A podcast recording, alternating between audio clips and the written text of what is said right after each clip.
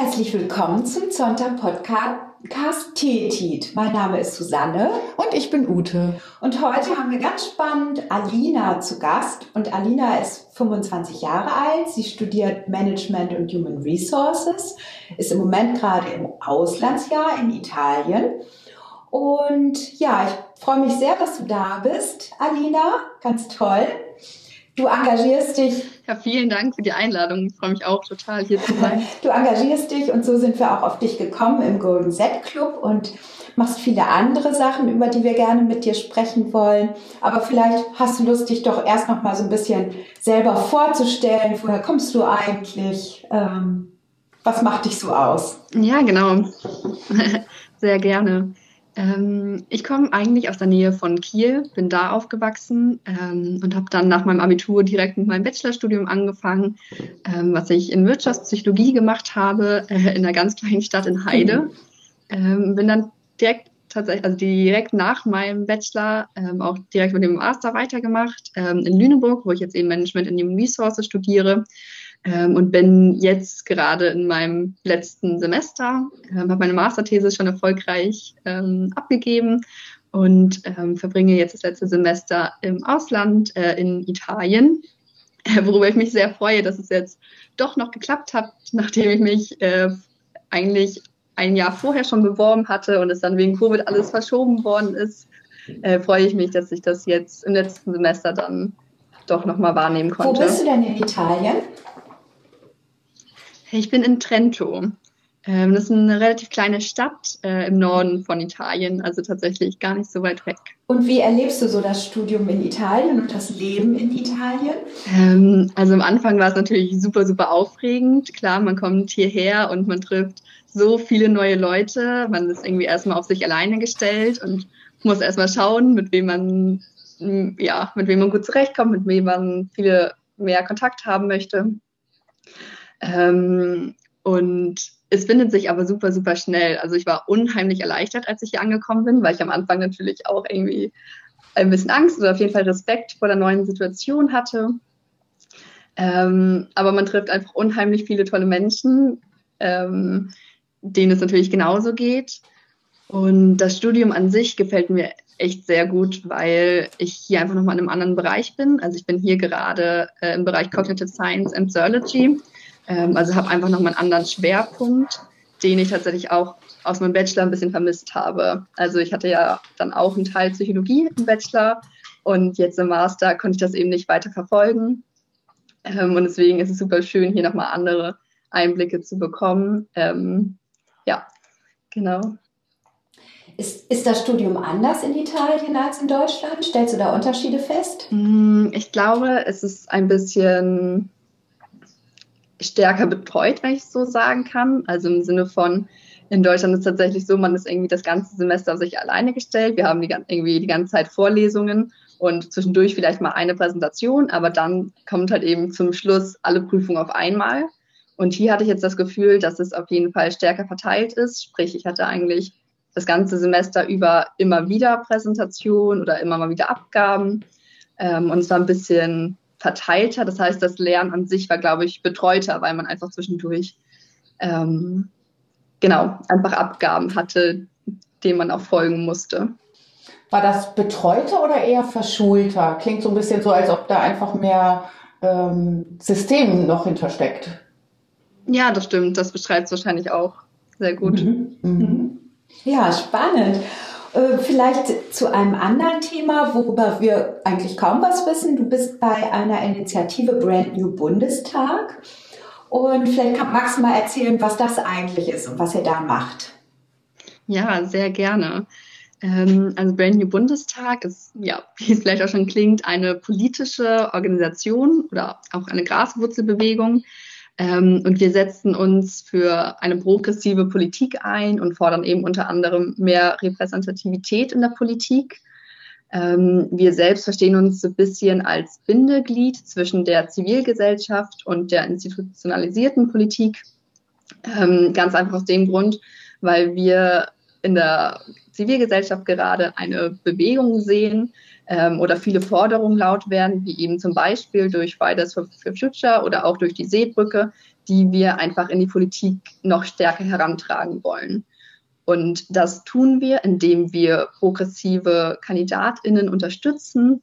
Ähm, das heißt, wir haben jetzt zum Beispiel zur Bundestagswahl zehn Kandidierende unterstützt, ähm, ganz deutschlandweit bei, der, bei ihrem Wahlkampf ähm, und machen das jetzt auch wieder zu den Landtagswahlen. und tatsächlich sind von unseren zehn Kandidatinnen auch drei in den Bundestag eingezogen. und das ist natürlich einfach Wahnsinn das zu sehen, was wir auch wirklich für einen Einfluss haben können und was wir gemeinsam schaffen können. Ähm, und genau, wir lernen einfach super viele tolle Leute kennen, die sich für die gleichen Werte einsetzen, die sich für die gleichen Forderungen einsetzen wie wir. Und was auf jeden Fall auch wichtig zu erwähnen ist, äh, habe ich gerade noch gar nicht gesagt, dass wir parteiübergreifend ist, sind. Das heißt, wir stehen nicht hinter einer Partei, sondern wir wollen nämlich genau diese Bündnisse schaffen. Wir wollen Bündnisse von progressiven ähm, Menschen schaffen, die sich für die gleichen Werte einsetzen. Und genau das, finde ich, ist irgendwie das Schöne am Brand New Bundestag. Und was heißt das ganz konkret? Wie, wie arbeitet ihr zusammen und, und wo werdet ihr sichtbar? Ähm, genau, also wir sind hauptsächlich ein, Tier, ein Team aus Volunteers. Ähm, einer unserer Gründer ist noch im operativen Geschäft dabei, der Maximilian Öl. Und ansonsten haben wir vier ähm, Coordinator, die eben auch angestellt sind ähm, auf einer äh, ja, kleinen Stundenbasis und alle anderen sind eben Volunteers. Ähm, und wir unterstützen die Leute wirklich sehr, sehr vielfältig, also sowohl natürlich durch Öffentlichkeitsarbeit als aber auch durch Coachings. Ähm, finanziell ist uns natürlich leider nicht wirklich möglich, ähm, aber die Unterstützung ist tatsächlich sehr individuell ähm, das heißt, wir schauen wirklich, was die Leute brauchen, ähm, sind zum Teil aber auch vor Ort gefahren, haben wirklich Wahlkampf vor Ort mit ihnen betrieben. Ähm, und genau, abgesehen davon ist es dann, glaube ich, wirklich auch einfach das Netzwerken, wo wir die Leute unterstützen. Ähm, wir haben zum Beispiel eine gemeinsame Kooperation mit der Schwarzkopf-Stiftung, ähm, wo dann auch äh, einfach viele Talks online gehalten worden sind ähm, fachlich bezogen und wir dadurch dann eben Sichtbarkeit für unsere Leute schaffen. Ähm, ja, genau. Und ich glaube auch zum Beispiel zur Listenaufstellung ähm, kann man die einfach supporten, indem man sagt, ja, hey, Brand Bundestag steht hinter mir. Ähm, können wir jetzt natürlich nicht wissen, inwiefern das die Listenplatzierung wirklich beeinflusst hat. Ähm, Genau. Ansonsten Wie? sind wir natürlich auf allen üblichen Social Media Kanälen unterwegs und machen da natürlich auch mehr Content und allgemeine Aufklärung zu Themen, die uns wichtig sind. Und wie groß ist der Brand New Bundestag? Also wie viele Menschen engagieren sich dort? Genau, also wir haben tatsächlich ähm, insgesamt über 200 Volunteers, wobei man da natürlich sagen muss, dass die aktive Zahl schon eine geringere ist. Ähm, so die Aktiven würde ich jetzt vielleicht so auf 50 bis 60 Leute schätzen. Und wie finanziert ihr euch? Also du sagtest ja, ein paar sind auch angestellt oder, oder für geringes Geld, aber auch das Geld muss ja irgendwo herkommen. Ähm, das ist vor allem durch Spenden basiert. Ähm, aber genau, also sowohl Spenden aus der Zivilgesellschaft als auch äh, viele Förder Förderungen, die wir jetzt einfach erhalten haben, also öffentliche Förderung für das Engagement. Mhm. Brand New Bundestag ist nur eins deiner Engagements. Ein anderes, so sind wir auch auf dich gekommen, ist der äh, Zonta Club, der Golden Z Club. Und äh, du hattest, glaube ich, im Vorgespräch auch gesagt, dass sich so die Rechte von Frauen und Mädchen eigentlich schon lange beschäftigen. Wir finden es besonders spannend, dass du jetzt auch in deiner Masterarbeit ein Thema aufgegriffen hat, hast, was wir hier im Podcast auch schon häufiger besprochen haben, nämlich so die Frage äh, Frauen in Führung. Wie wir natürlich alle wissen, ist das ja immer noch irgendwie stark unterrepräsentiert und ähm, ihr habt gemeinsam untersucht, woran liegt das eigentlich und auch erst die Ideen entwickelt, was könnte man da machen. Ähm, Hm, vielleicht magst du dazu mal so ein bisschen was sagen. Wir haben zum Beispiel Marion Knarz hier auch schon im Podcast gehabt, die das Thema ja sehr äh, umfänglich unterstützt und auch Frauen äh, begleitet in Führungspositionen. Ihr habt da noch mal einen anderen Blick drauf geworfen. Erzähl doch mal, was ihr gemacht habt und was so die Ergebnisse waren. Ja, super gerne. Ähm, also wir haben uns konkret damit beschäftigt, wie man eben Coaching als eine Maßnahme einsetzen könnte, um Frauen in den Weg in die Führung zu unterstützen. So, das ist erstmal so das Oberthema, was wir hatten. Ähm, und was so ein bisschen unser Ziel war, ähm, ist tatsächlich einfach erstmal damit aufzuräumen mit dem mit der Unterstellung, dass Frauen nicht in die Führung wollen, weil das ist ja immer so das ganz klassische Thema, wenn man darüber spricht, dass Frauen immer noch nur ungefähr ein Drittel der Führungsposition einnimmt, dann kommt immer als erstes erstmal, ja, nee, Frauen wollen das ja aber auch gar nicht. So, das heißt, wir haben in einem zweistufigen Forschungsprozess gearbeitet. Ähm, wir haben erstmal quasi versucht herauszufinden, okay, wie viele Frauen wollen überhaupt in die Führung und wie viele Männer im Vergleich dazu. Und aber auch, falls es da einen Unterschied gibt, herauszufinden, ähm, woran das liegen könnte. Hm, das heißt, im ersten Schritt haben wir eine Umfrage gemacht, wo auch tatsächlich über 500 Leute teilgenommen haben und konnten eben schon sehen, dass insgesamt weniger Frauen in die Führung möchten. Allerdings war der Unterschied tatsächlich sehr gering. Ähm, ah, also ich glaube, wir hatten eine Zahl von 72 Prozent Frauen, die in die Führung möchten, was insgesamt schon sehr, sehr hoch ist, was einfach daran liegt, dass wir in einem sehr akademisierten Umfeld sind. Ähm, aber die Zahl der Männer lag bei 78 Prozent. Das heißt, es war wirklich nur ein sehr geringer Unterschied. Ähm, trotzdem war er statistisch äh, gesagt signifikant. Ähm, und dann haben wir einfach ganz viele ja, Sachen abgefragt, die das erklären könnten. Ähm, das kann man statistisch halt eben auch aufzeigen. Ähm, und da haben wir unter anderem herausgefunden, dass ähm, es auch, also dass es unter anderem dadurch erklärt wird, ähm, also durch die berufliche Selbstwirksamkeitserwartung. Und die berufliche Selbstwirksamkeitserwartung beschreibt eben, wie stark ich an meine eigenen Fähigkeiten glaube, in einer gewissen Situation etwas bewältigen zu können. Das heißt, wir sehen, dass vereinfacht gesagt Frauen zum Beispiel auch ein geringeres Selbstvertrauen an sich haben und mhm. vielleicht auch einfach nicht unbedingt daran glauben oder weniger daran glauben, die Führungsposition übernehmen zu können.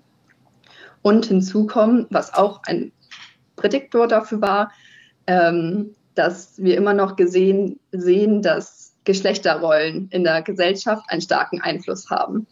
Das heißt, in der traditionellen Rolle wird die Frau ja häufig, äh, häufig noch eher im Haushalt verortet.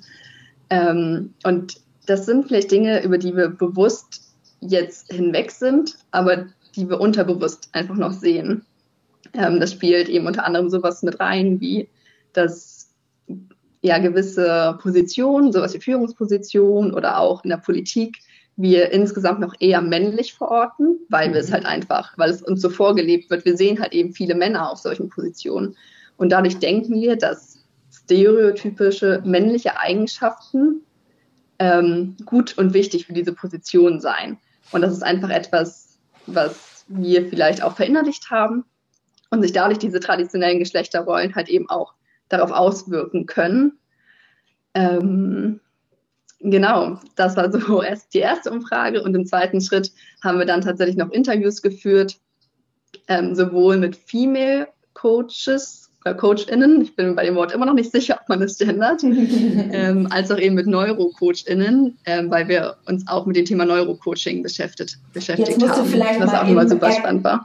Klären für, die, für unsere Hörer, was eigentlich Neurocoaching ist und ähm, vielleicht Kannst du das einfach nochmal so kurz umreißen? Kannst du die Frage nochmal wiederholen? Ich habe dich gerade ganz schlecht verstanden. Ja, vielleicht kannst du einfach nochmal erst erklären, was Neurocoaching ist. Ne? Coaching ist ja so die äh, Begleitung auch von Frauen auf ihrem Weg in Führungspositionen. Aber was ist das Besondere an Neurocoaching? Ja, sehr gerne. Ähm, beim Neurocoaching geht es eigentlich darum, dass ähm, neurowissenschaftliche Erkenntnisse mit in den Prozess einbezogen werden. Mm, das Problem, vor dem Coaching allgemein so ein bisschen steht, ist ja, dass es kein geschützter Begriff ist und es gibt deshalb auch einfach relativ wenige Studien zur Wirksamkeit. Das heißt, man geht davon aus, okay, klar, wenn ich jetzt ähm, Menschen betreue, ähm, dann wird das schon ja, seinen Sinn erfüllen und ähm, eben auch helfen, aber wissenschaftlich ist die Wirksamkeit eben nicht nachgewiesen. Und das ist halt ja die Herausforderung, die sich jetzt das Neurocoaching angenommen hat und gesagt hat, okay, wir möchten es nachweisen, wir möchten eben die Erkenntnisse mit einbeziehen. Ähm, und das Spannende ist, dass es super, super vielfältig aussehen kann. Also sprich, wir hatten NeurocoachInnen, die gesagt haben, okay, es geht eigentlich einfach darum, dass wir bewusst mit zum Beispiel Vorurteilen oder mit unbewussten Prozessen im Gehirn umgehen, dass wir das ansprechen und eben versuchen, Unbewusstes irgendwie bewusst zu machen. Und dann hatten wir aber auch tatsächlich super spannende Gespräche mit Leuten, die tatsächlich EEG-Messungen während der Sitzungen machen, die Gehirnwellen aufzeichnen, die die Hautspannung messen und dadurch eben versuchen, ähm, ja, Dinge sichtbar zu machen. Und ich glaube, das beste Beispiel ist sowas wie Stress, weil man häufig denkt, man sei nicht gestresst und man das, das dann aber zum Beispiel von, ja, durch Hautleitmessungen einfach sichtbar machen kann, wenn jemand gestresst ist. Ähm, genau, und damit haben wir uns noch ein bisschen tiefer beschäftigt mit der ganzen Thematik. Ja, sehr spannend. Und sag mal zum Abschluss, Alina, äh, willst du denn in die Führung? ähm, spannende Frage. Ähm, ich kann es mir auf jeden Fall gut vorstellen, ja. Ähm, aber bis dahin ist natürlich noch ein super weiter Weg. Und ich glaube, für mich kommt es auch einfach sehr darauf an, in welchem Unternehmen. Ähm, weil ich glaube, dass es in vielen, vor allem in größeren Unternehmen, noch sehr veraltete Führungsstrukturen sind, ähm, womit ich dann vielleicht auch einfach nicht ganz übereinstimme. Ähm, genau, insofern, ich möchte absolut nichts erzwingen. Ich möchte einfach irgendwie erstmal ein Unternehmen finden, wo ich mich wohlfühle. Ähm, und dann schaue ich, was die Karriere bringt. Super, Alina. Wir wünschen dir für deinen zukünftigen Weg, der ja nun bald beginnt, wenn das Studium in Italien zu Ende ist, alles, alles Gute und danke, dass du uns so spannend nochmal aus ganz anderer Perspektive äh, über dieses Thema berichtet hast. Lieben Dank, Alina, und alles Gute. Ja, vielen Dank euch und euch auch alles Gute. Ja, tschüss Alina. Dankeschön.